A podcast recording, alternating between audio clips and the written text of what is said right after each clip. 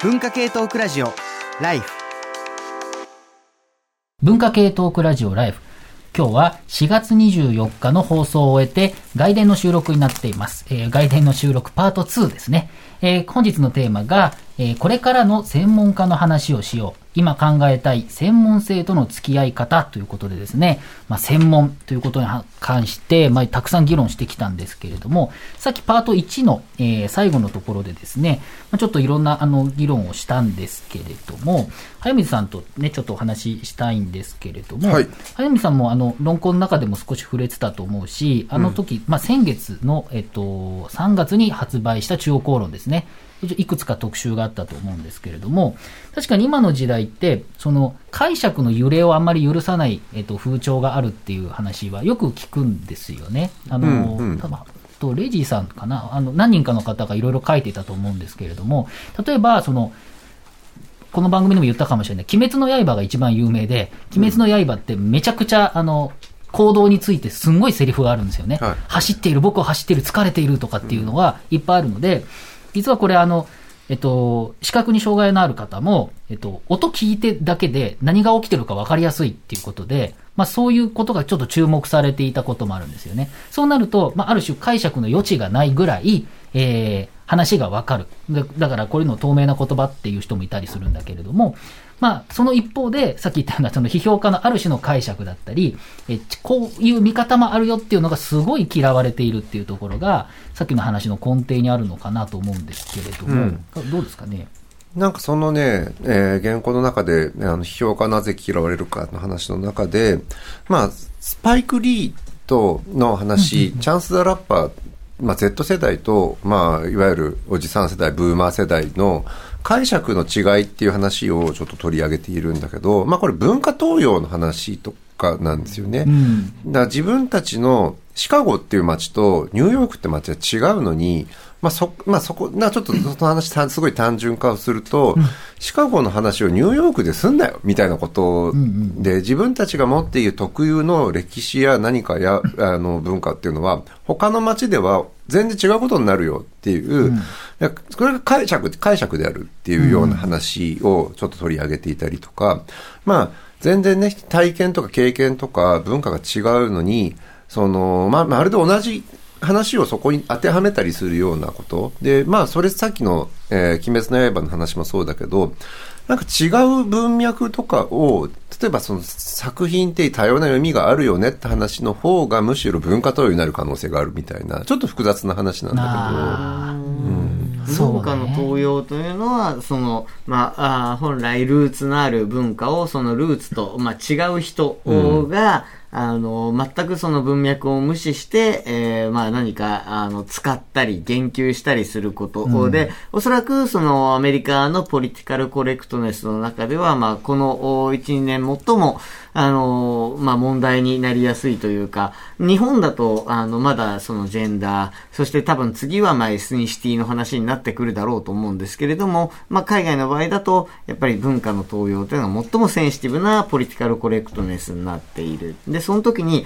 これむちゃくちゃ難しい、センシあの、本当に何が文化の登用に当たるのかも、あの、なそれこそ、あの、それによって何が侵害されるのかもはっきりしないんだけれども、まあ、例えば、その、まあ、アメリカの人が、日本の、その、習字に憧れて、まあ、書道で、は、あの、書き初めしてみました。いや、それは文化の東洋だみたいな感じで言われたりするっていう、そうですよねぐらいのものになっている。だからここすんごく、あの、グローバルレベルでその議論になっちゃってるから、全くい本当にわ何の悪気もなく意図してなかった時にそういう議論がバーッと言われてきた時にどうしていいかわからないっていうこともあって、まあそういうこういろんな事情もあって解釈がいっぱいあるっていうことがちょっときついっていう、まあ本当はル風潮があるっていうーツの解釈が正しいはずじゃないか。で、そこに対して勝手によその人間が別の文脈をくっつけて再解釈するなんて文化の東洋だって言われかねないね昔はね、そう、例えば日本人が日本で育って、日本のミュージシャンがレゲエをやったりするっていうのは、それは批評性があるよねっていうようなことで、むしろ褒められたり、カバーすることで文化って、リスペクトがあると。うん。そのまあリスペクトのあるなしみたいなものも今すごい、それを超えてるっていうか、ドレッドヘアにしただけで日本人が文化食べようって言われるケースもあるよ。そんくらい逆にセンシティブになってると、解釈の余地とか、批評性だと思われてたものっていうのは暴力性だってなってたりするような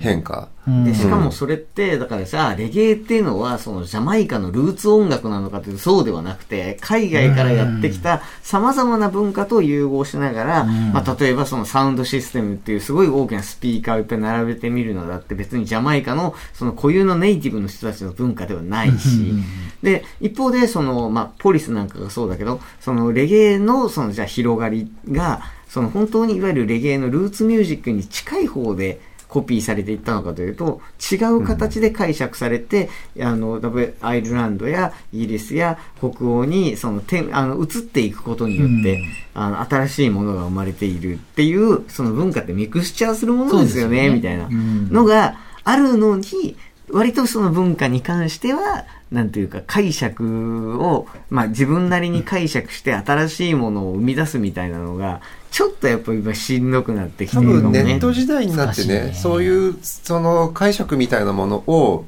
まあ、これは無理筋だろうみたいなものが出てくる。だから専門家問題とちょっとかっこつけると、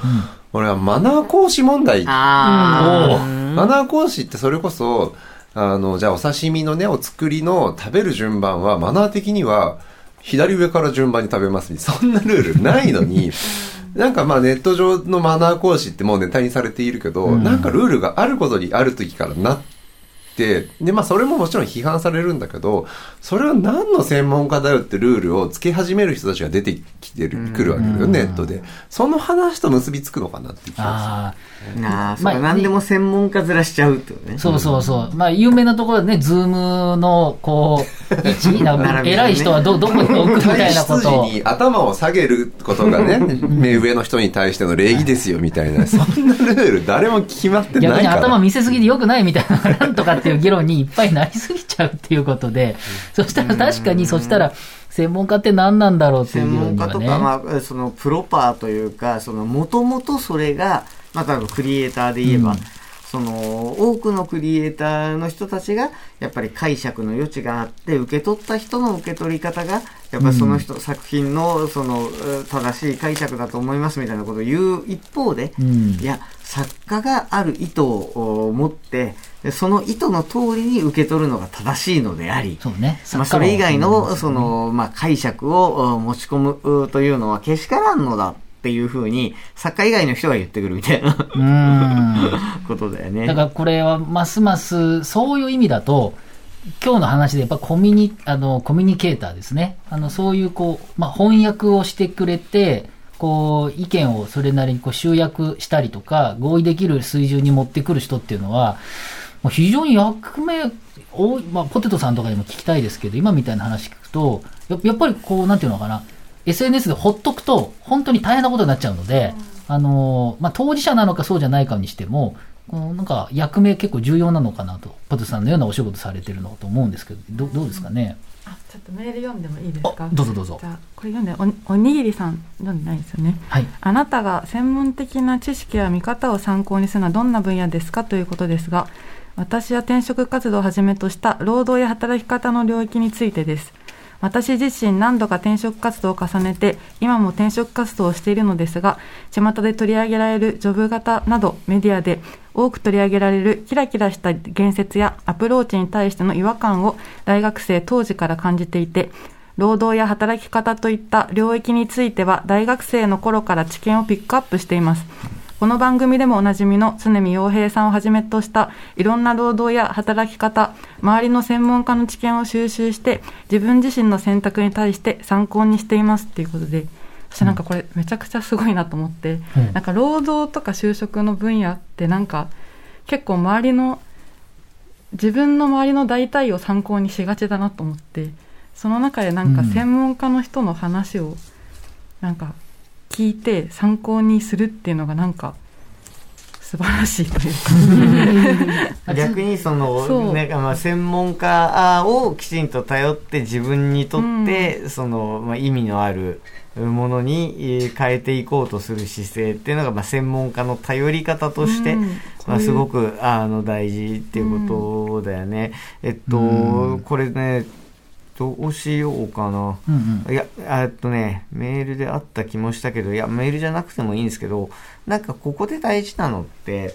その当事者性だと思っていて、要は、その、専門家に、専門家になると専門家であるというのを僕今日ちょっとこっそり使い分けたんですけど、うん。まあ、専門家である状態っていうのは結局その何かのお対象に対してその専門家のように、えーまあ振る舞うっていうことだと思うんですね。で最近面白いなって思ったのがあの小学生の子なのかな。そのアトピー皮膚炎で、そのなぜそのアトピーが起きるのかとかなぜ痒いのかとかねものすごい長大なレポートを、まあ、書いて、まあ、ネットで話題になったって話があったんですけれども。でそのレポートそのものがどうっていうよりも、割と我々専門家の知見を、こう、自分の当事者の問題として引き受けて、そして専門家のように、まあ、その考えたり判断するようになる分野って、やっぱそれなりにあるんですよね。やっぱりその体のことだとか、うん健康のことだとかっていうのはどうしても、まあそういうふうになりがちだし、もちろんそれが時にすごく偏った専門家と称する人の意見によって、あの、歪められる場合はあるけれども、それとて結局自分がなんかの当事者性を持って、私のものとして、私自身の専門家になって研究していく。うー自分の、自分が自分の専門家になって研究していくと、結果、それについて詳しい人の話を、まあ、聞かざるを得ない。健康でもいいし、心の問題でもいいし、なんだったらスポーツやってる人が、本当にスポーツトレーナーの話を聞くとかっていうのもそうだし、逆にスポーツやってた人が今、トレーナーとして専門的な研究の分野に入るなんてのも多いですよね。でそういうなんかこう、私の専門家になっていくっていうのが結局、一番その、専門っていうものに対して、なんか肉薄していく、まあ、動機を作るんだろうなって感じはしますよね。あの専門家私自身の専門家って非常に面白くて最近だと例えば定量化する事故なんていうふうに言われますけれどもやっぱアップルウォッチみたいなもので自分の健康データをたくさん測っていって、あるいは、まあ、毎日の、まあ、日記じゃないけどデータをどんどんつけていくと、ね、ジャーナリングね。ジャーナリング。そうするとある傾向が今もうあの分析できると AI とかで分析できると。なんだけれども、えっと、まあ、単純になんか、病気になる可能性が何パーセントみたいなことは、まあ、重要ですよね。なんだけれども、もうちょっと違ったラインで、例えば自分がもうちょっとこういうジャンルの本を読みたいっていう時に、こう、自分の本を、のデータを、読んだ本をデータを入れると、やばいと。自分は、えっ、と、男性50代の人の本ばっかり読む。例えば欧米とかだと、白人のこの男の人の本ばっかり読むっていうことに、例えば分かっていって、そうすると、あ、もう少しいろいろなタイプの人たちの本を読もうっていう意識的に、えーい入れて、まあ、自分の考えを広げていくなんてこともあるんですね。で、この時重要なのは、データとしては、えっと、自分が読んでるタイプの本だけを教えてくれるっていう形なんだけれども、これが AI が、お前はこれを読んだ方がいいよみたいなこと言われると、ちょっと嫌なんですよね。やっぱりその時に、自分の専門家は自分だから、それはあくまで、その補助になるわけで、最終的に自分で錯誤、試行錯誤して、どういうタイプの人読もうみたいな、ある程度、その人に、こう、なんていうのかな、裁量が任されている方が、えっと、その人がまあより主体的になれるっていう部分もあると思うんですね。逆に言うと、機械にこう、支配されちゃうみたいなところもか感覚になるので、だから、やっぱ最終的には、専門性って、やっぱりに自分に肉薄した問題かつ、自分の試行錯誤の分野っていうのは結構注目されるのかなと思うんですよね。なんか熊谷慎一郎さんの、ね当事者研はいはいはい。究であって、でもあれやっぱり重要なのはその仲間と一緒に同じような問題を抱えてる人たちで集まって、まあ、話をしているっていうところが大事だと思って結局やっぱ一人だとさ煮詰まいくら自分が自分の専門家だっつっても煮詰まっちゃうわけだよね。そその自分の心ばっか覗いてたら。やっぱりその時に大事なのってそれをなんか一緒にシェアして話せる仲間だろうし、うん。でまあ、あとその最近当事者批評っていう言葉もなんか文学界で出ていって、まあそれはその例えばその各各家の返信も伊集院光さんが読むとさその投稿自分の投稿拒否と重ねて、あこれは俺の話だってなるしそのあれは横道誠さんだったかな、えーとまあ、体がねすごくあの悪くて家から出られない人なんとその病気と重ねてカフカを読むとかっていう形で、まあ、自分と重ねるような形の批評の仕方っていうのがあるわけじゃない。だからなんかさっきのその文化投与の話もその、まあ、文句をね言いたい気持ちもわかるけどある種その自分の解釈っていうものを出していくような形になると面白くなるのかなっていうふうに思いますけどね。やっぱなんか他人がいないとやっぱ AI はななんですかね40代白人男性の本を読んでいるならそれを読みなさいの方が絶対にそのプロモーションとしてはそっちのインセンティブの方が働くじゃないですか。であんたこれ好きでしょ？そう。で、あ、俺これ好きなんだって思ってもおかしくない時に、あ、偏っちゃ良くないよって思えるのはやっぱ、なんかもう一人誰かいるとか、なんか AI と自分だけの関係だとなかなか気づかないかもしれないなって今お話聞きながら思いました。まあ、AI と、厳密には技術的には AI と自分の関係というよりは、そのいろんな人のデータの中から、このタイプのあなたはこっちって言ってるので、完全にその人のデータだけを分析するものもあるけど、どちらかというと似たようなやつが次にどんな行動をするかみたいな、そういうシミュレーションから作ってる。まあ、ものもあるっていう。メールがね、越後屋さん、新潟県34歳男性。ライフクルーの皆さんこんばんは。えー人が専門知を求めるときには気をつけることがあるのではないかと思います。それは聞いたことや得たことをオウム返しに言うだけではなく、自分自身の考えとうまく噛み砕き、より良い生き方の手がかりにしていくということです。専門的な見方を参考にすることをテーマにしているから重要だと思います。詳しい人が言っているから、周りが従っているからと盲信的になることは避けていきたいです。しかし弱っているときは判断できなくなりがちですよね。まあ、まさにって感じだよね。いやー、そうですよ。あのーこの、オウム返し問題っていうか、うんん、あんまり批判的に言いたくはないんですけれども、やっぱりその、すごく結果を求めるタイプの知識バーって詰め込めて教えてくれるタイプの、まあ、インターネットなどであるようなもの、まあ、整理整頓がすごいはっきりしていて、めっちゃ教えてくれると、で。それはすごく僕は別に悪いことだと思ってないんですね。でも、その、僕は教職課程、中高の免許を持ってるんですけど、高校、中学の教員免許を持ってて、その時に、大学1年か2年の時に言われて、今でも覚えてるのは、その、10喋ろうと思ったら、100知らないと喋れないって言うんですよね。10の知識を、あの、はい、インプットして、10アウトプットしても絶対うまいこと喋れないと。100知らない、逆に言えば、100喋ってやっと10喋れるっていうことになると。それってやっぱり、多分、ある知識も、ずっと噛み砕かないと、多分、こう血肉化していかないっていうことで、その血肉化していく作業の中で、あの、いろんなことが、あの、入っていくっていう、まあ、まさにその結果だけでなく経験が重要になってくるっていうことだと僕は思うんですけれども、なかなかでも、時間的にも、いろんな世の中的にも、ね、知らなきゃいけないこと多すぎちゃって、それが、なんていうのかな、できるって難しいですよね。これはあるいや、その知らなきゃいけないことが多くなりすぎたように感じてるのはなんでなんだろうね。ねなんか俺途中でその、何、あの、時間を損したくないみたいな話も含めてちょっと思ってたのは、なんかその専門家の話が参考になるならないとかもそうだけど、なんでそんななんかこう自分の知ってることで損をすんの嫌なのかなっていう。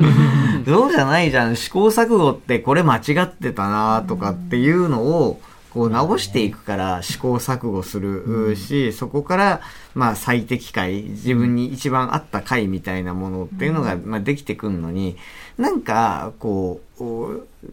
その自分にとって合わない作品とか、自分の解釈と違う感想とか、あるいは、その自分にとっては、その、不要な知識とかを、あの、クソバイスして来られた時とかに、何を損したのみたいな。うんいや、時間を損したのかもしれないけど、損するほど君、なんか時間、なんかそんなにめちゃくちゃ時間ない時でしたっけみたいな。この、このワンツイート読んだせいで親の死に目に会えないぐらい急いでましたかあなたみたいな。なんかすごい、なんかこう、この情報が多い中で精査しないとなんか損するみたいなっていうのが、もうなんか何かに思い込まされてると思なうんんだよな。か二つあって、あの、一個は、その、なるべく変な情報入れたくない、良質な情報だけ入れたいことと、絞るってことですね。あとは、同時に大量に情報を仕入れたいっていう謎の欲求があって、僕はいつも言ってるのは1.5倍速問題で、1.5倍で、僕はいつも1.5倍で見ちゃうんです。何でもかんでも。で、1.5倍で見て、あの、1.5倍分空くわけじゃないですか。30分のものを20分で見たから10分空きが空くじゃ空くじゃないですか。それで何やるかっていうと、また見るんですよ。さらに見るわけ、1.5倍で。そうすると、圧縮された情報がぐわっと入ってきて、個人的には、なんでやってんだろうと思いながら、でももうね、ちょっとね、これはね、これもう、ライフの皆さんに怒られちゃうかもしれないけど、音楽もね、昔はね、音楽はさすがに1倍だろうと思ってたんですけどね。1.5倍でもね、そんなに気になら、あのね、音楽を、Spotify は1倍です。でも、テレビでなんかやってて途中で音楽流れてるのは、もうその音として、例えば、バラエティでも何でも最初になんかジングル流れるじゃないですか。1.5倍で流れてるじゃないですか。もうそれで記憶してるんですよ。だから1倍で聞こえると、なんか違わないって思っちゃう。そうそれ、その程度まで僕はね、そうなりました。謝った方がいい。いや、それはこコスパ意識みたいなものとは違うんですか？うん、と思うけど。でもね、コスパ意識もあるか、でもね、うん、まあ正直言うとね、ちょっとたるいっていうのもあって、なんか、早く見たいっていじょう。脳のその処理速度が多分アップデート、人類がアップデートされてきて、もっと全然情報を入れれるんだけどっていう風になってるところはやっぱあるよね。うんそうです。それなの、それも可能性もあるし、もう詰め詰め詰め詰めでいっぱい入れすぎて、もう疲れ、早く疲れちゃう可能性もあるかもしれないなとどもうなんだろうなんか、どっちかね、わかんないですけど。それこそ情報ジャンキーというかさ、あの、もうたくさんの情報を一気に浴びてないと、あの、ダメだ、えータイプのその属性の人も当然いるし、まあ、授業なんかやってると、うんそんなスピードじゃもう何も入ってこなくて大変死にそうみたいな、まあ、感じになっちゃう人もいるから、そうですよね。難しいですよね。なんか、でもあれも不思議で、大学の授業って、そこにいると当倍でいいんですけれども、多分オンラインだと1.5倍で聞きたいんですよ。それはそう。まあ、機能があるからね。目の前で授業やってると飛ばせないから、最近。でも、あでもでも今結1.5倍で僕が喋って、あのね、あのね、これね、とかって喋ったら、多分気持ち悪今いですよね。結構大学の先生で、その1.5倍を意識して、もう早口で喋るようにしてますっていう、いやその対面に戻ったけど、オンラインの時のスピードで喋るようにしてますっていう人が、やっぱいるし、僕なんかがもう、その、えーの強調、最初、初回とかで強調するのは、対面のリアルタイム講義は、もう一回言うぞ、一時停止も巻き戻しもないうん。えこれ結構ね、多分、あの、慣れるまでわかんないというか、え、待ってってなっちゃうと思うんですよ。一回ボタン押しそうになると思う私もテープ起こしの止めるボタンを F- F2 に設定してるんですけど、人の話聞き取れないとき F2 を押してる。ってことですよね。そういうこと F2 はないっていう。ものすごいお二人で仲良し合いこれなかったよ。これ、その情報のその受け止め方とか、その専門性、批評性みたいな話もあったけれども、結局、あの、